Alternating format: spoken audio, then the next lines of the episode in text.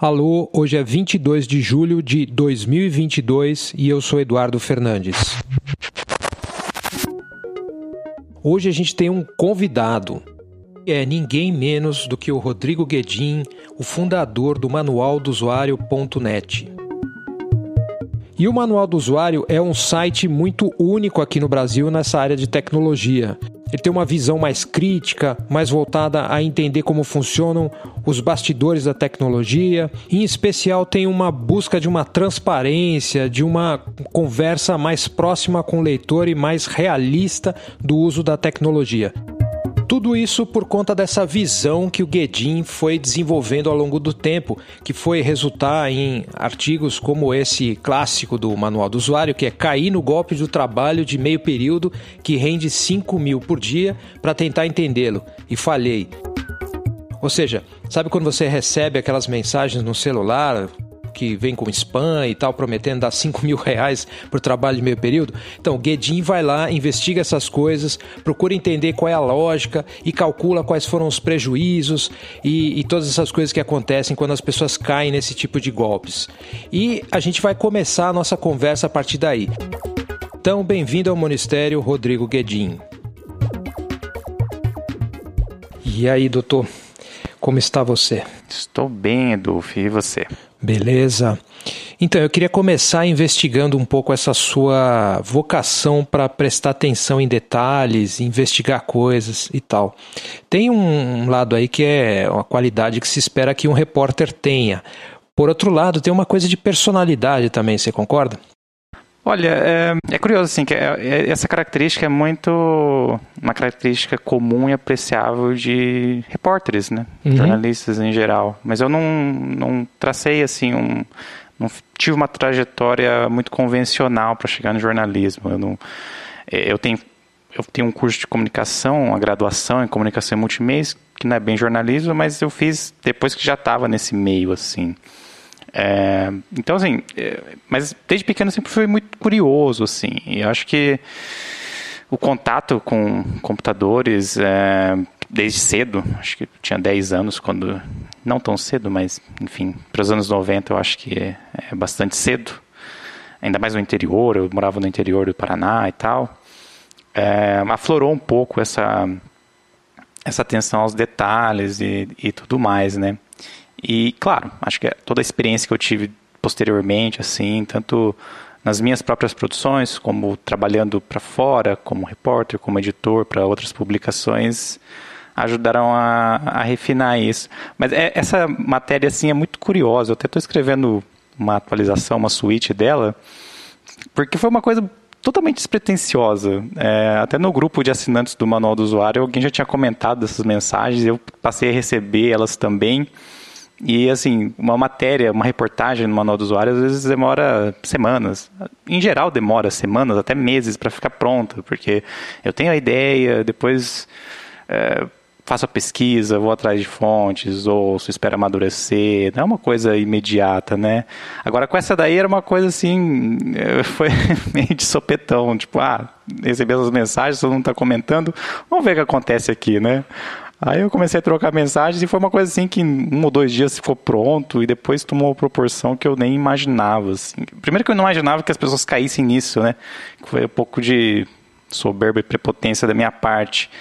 Mas eu fiquei contente depois de ter escrito, apesar de ter saído desse jeito assim, meio despretensioso, porque mostrou um problemão, né? Tem, nossa, ali nos comentários, tem mais de 300 comentários essa matéria já, e esses dias para escrever essa suíte, eu estava fazendo uma, uma continha ali bem simples.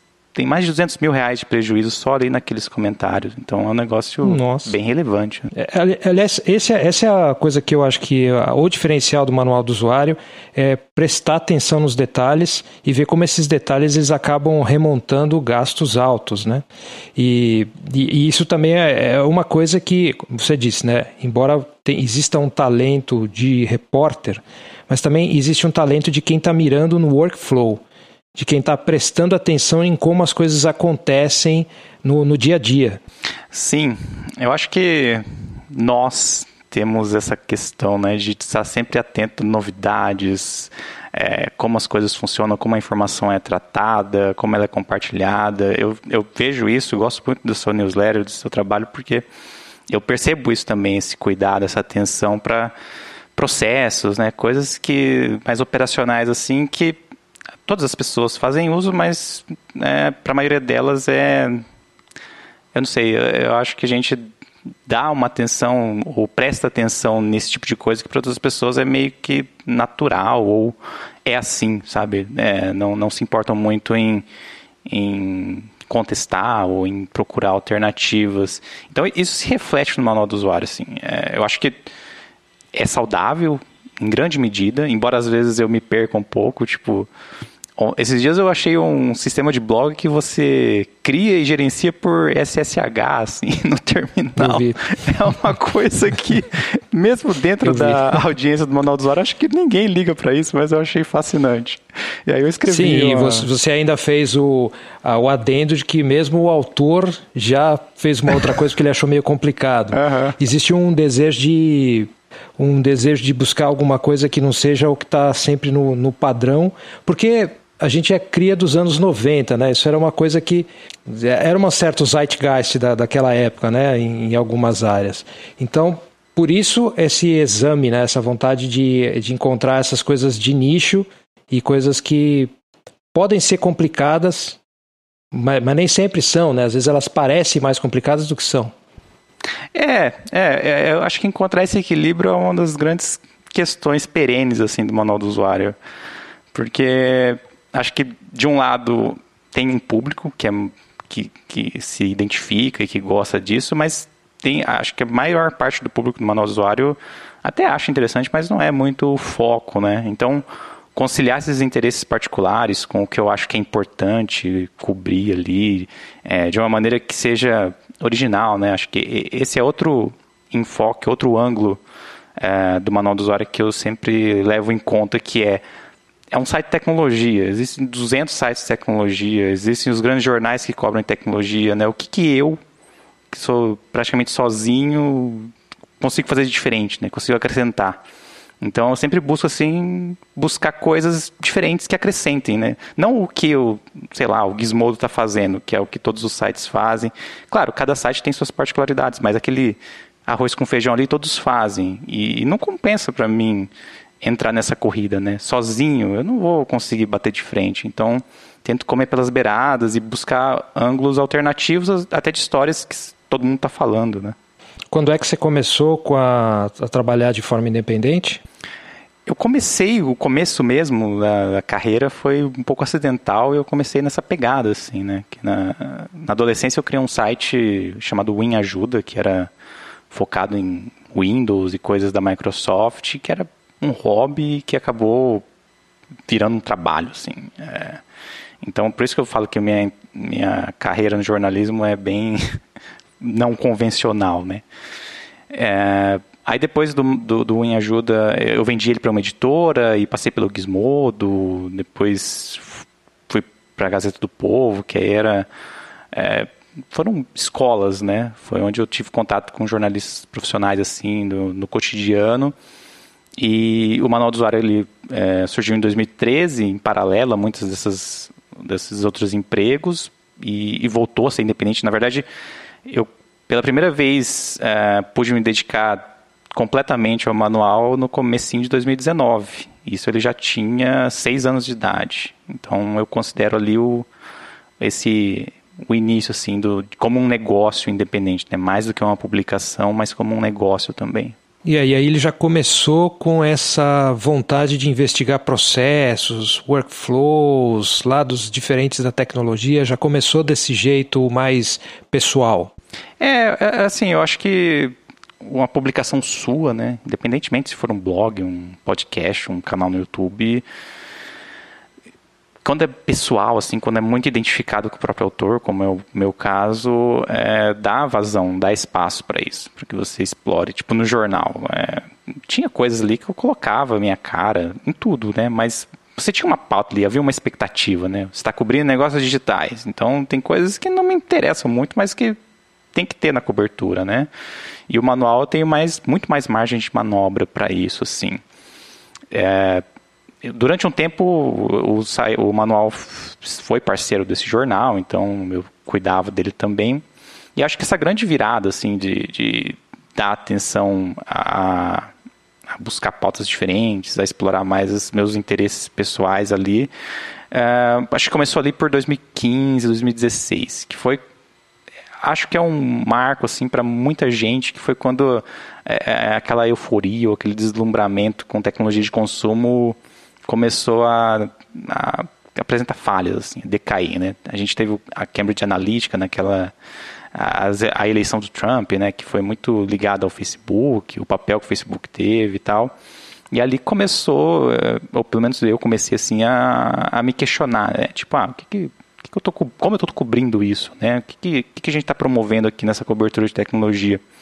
E ali foi um, acho que é um ponto bem um marco assim no, no manual, que é quando ele assume essa postura mais crítica, mais questionadora, menos oba-oba em cima de empresas de tecnologia, mais questionadora mesmo. Ainda que isso queime pontes, né? Porque acho que uhum.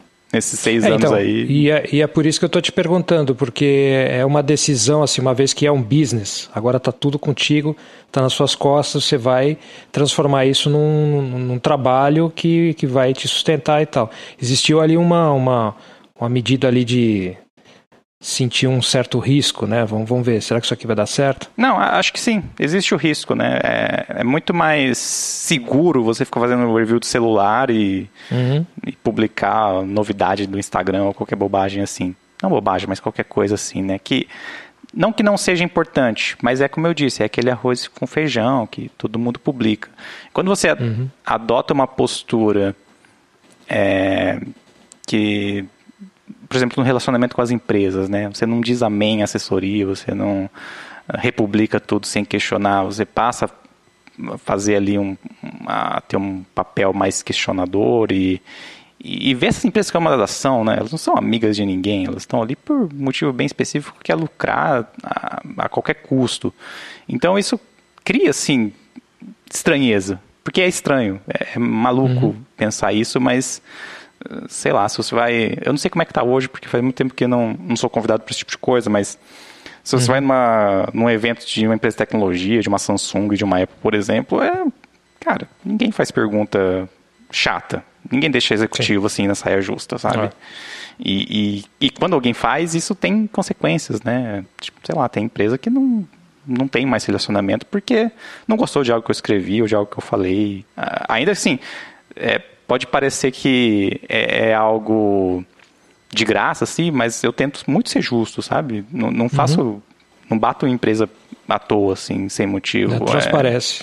É... Eu trans, é. transparece, sim. E, e, mesmo assim, tem. Claro, tem muitas empresas que, que entendem, que levam isso é, de forma profissional, mas tem outras que, né? Parece que xinguei a mãe, assim. Coisa ridícula. Natural. É, então, vamos voltar então para a nossa conversa sobre o workflow. Qual é o workflow hoje em dia mais estranho que você tem? Que você acha que isso aqui realmente ninguém faz? Mais estranho?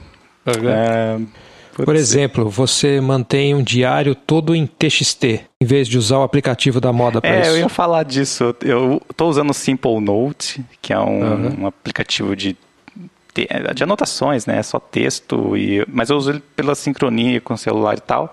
Mas eu uhum. ainda tenho muita coisa em TXT, assim. É, uhum. Parece loucura, né? Mas é uma coisa que funciona muito bem.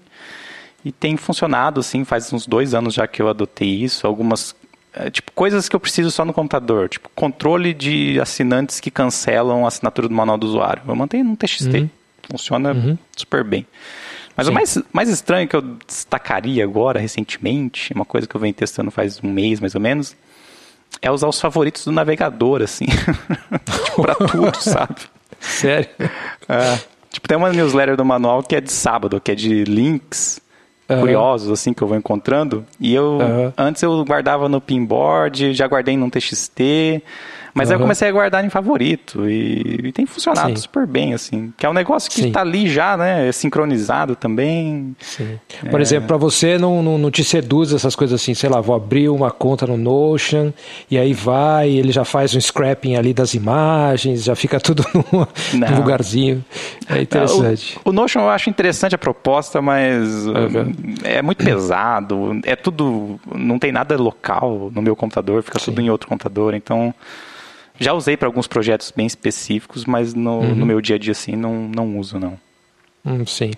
Então existe, você sente que isso é uma coisa mais de costume mesmo, de que você já vem trabalhando dessa forma desde sempre, então você se sente mais à vontade desse jeito, ou, ou realmente é por decisões políticas? Eu não quero apoiar esse tipo de modelo de negócio. Algumas coisas são, são políticas, mas é, é curioso, porque mesmo quando você vai por, essa, por esse caminho ou da, por essa justificativa, você acaba encontrando outras ferramentas que funcionam tão bem quanto ou até melhor. É, uhum. Parece. Não sei, às vezes a gente pode achar que, ah, não, é, só tem o Google, né? Só existe o Gmail, ou sei lá. É. É, mas existe um universo de outras ferramentas e, e, elas são diferentes, assim. Claro que tem piores, uhum. tem melhores, mas a maioria é diferente. Então, se você abre a mente, assim, e, e tenta usar elas da maneira como, de outra maneira, né? Não da maneira como o Google faz. Elas funcionam bem. E, mas eu tenho, acho que o que pesa muito também nisso é uma, uma necessidade de controle, assim, sabe? Tipo, eu uhum. gosto de saber que os meus arquivos estão no meu computador e que eu tenho acesso a eles. Se eu, por exemplo, se eu ficar sem internet, eu não vou ficar sem. E, o que é o caso do certo. Notion, né? Uhum. Mas é, acho que essa necessidade de controle que é uma coisa né, a ser tratada, mas também tem um peso muito grande nessas, nesses Sim. experimentos, nessas abordagens pouco ortodoxas aí. Uhum.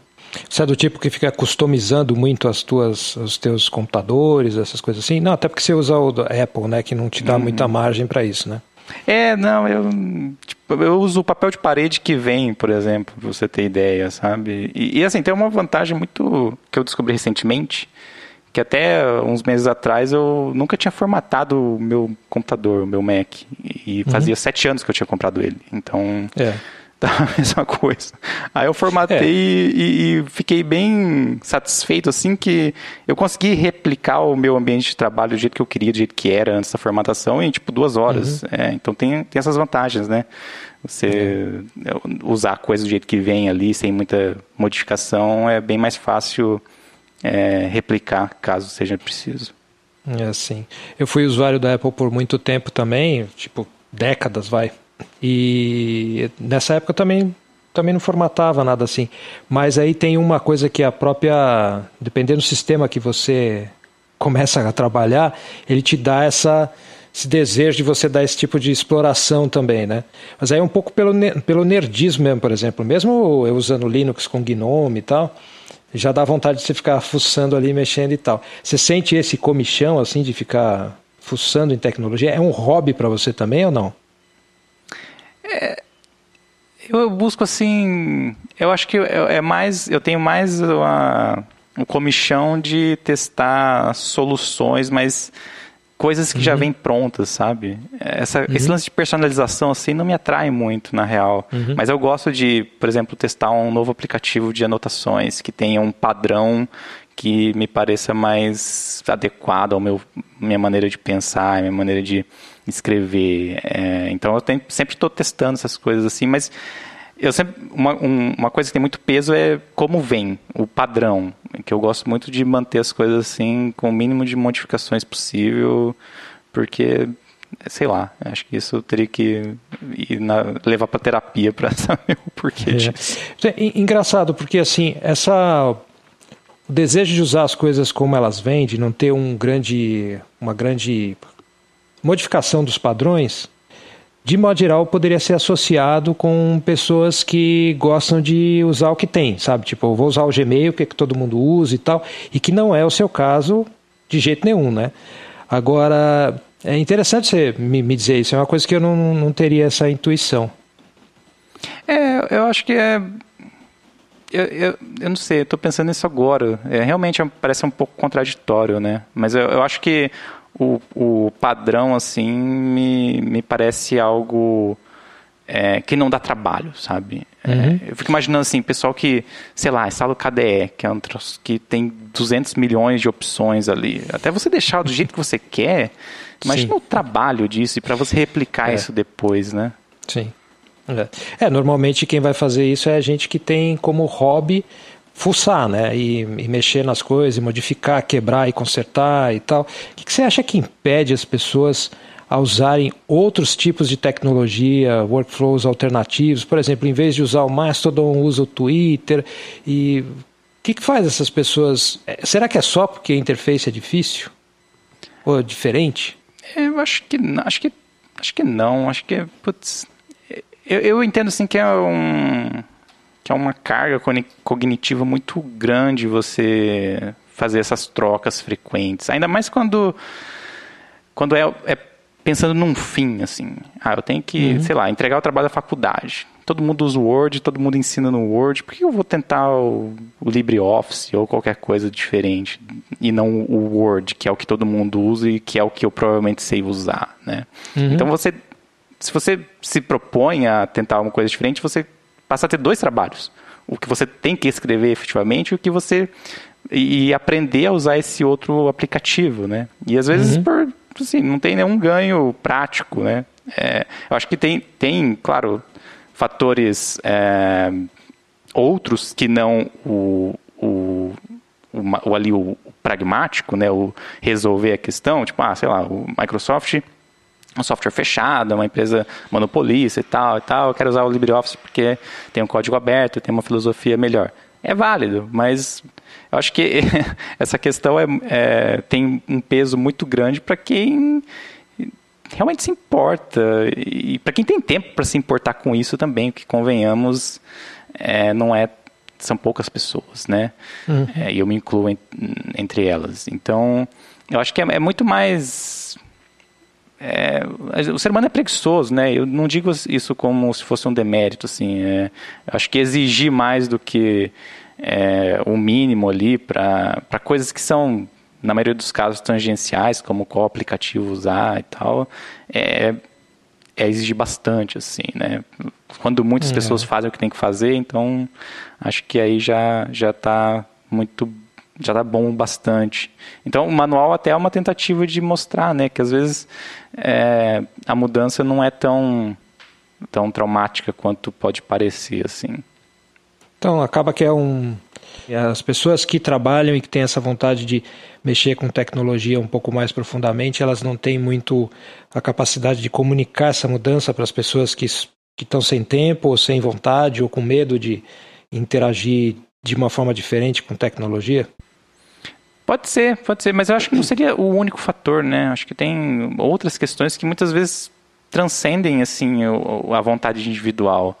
É, se a gente pensar, por exemplo, no mercado corporativo ou acadêmico, assim, às vezes uhum o, o, empregador ou a universidade fornece o software e isso é, é uma coisa que você não escolhe, né? Então, uhum. e, e, aí isso acaba sendo uma bola de neve. Você está usando o Word ou o Gmail no trabalho, é uma coisa que você já está familiarizado. Por que, que você vai tentar uma coisa diferente na, nas suas contas pessoais, no seu uso pessoal?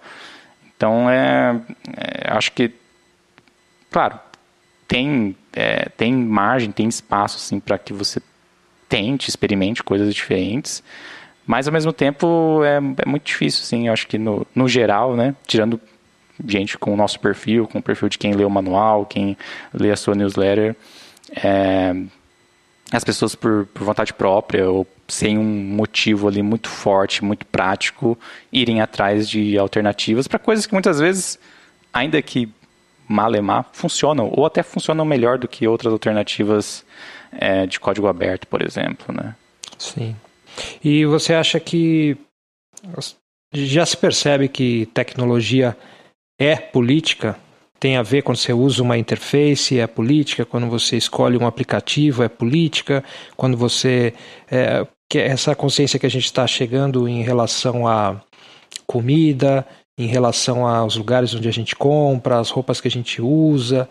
E isso aí está chegando na tecnologia também ou é uma área que está povoada só pelos padrões e a gente não consegue enxergar isso ainda como política? Eu acho que já chegou, acho que sempre esteve, né? É, tem uma dificuldade, assim, principalmente da, da galera que trabalha com tecnologia de, de ver a coisa, de enxergar a coisa por esse ângulo, mas, putz, acho que tudo, tudo é político, né? Tudo é política. Uhum. Então, é, toda essa questão de big tech, de monopólios e tal, é pura política, né? Uber, startups. Funcionários se revoltando dentro das próprias Sim. indústrias porque tem que fazer coisas de, de inteligência artificial que que são desrespeitosos ou coisas é, assim, né? É, é, muito, sei lá, hoje eu acho que tem menos porque esses leitores mais insatisfeitos já devem ter cansado e pulado fora, mas ali naquele período de 2016, 2017 era muito comum alguém chegar e falar, nossa, mas eh, esse blog fala só de tecnologia, fala só de celular, por que, que tá falando de política e tal? Acho que,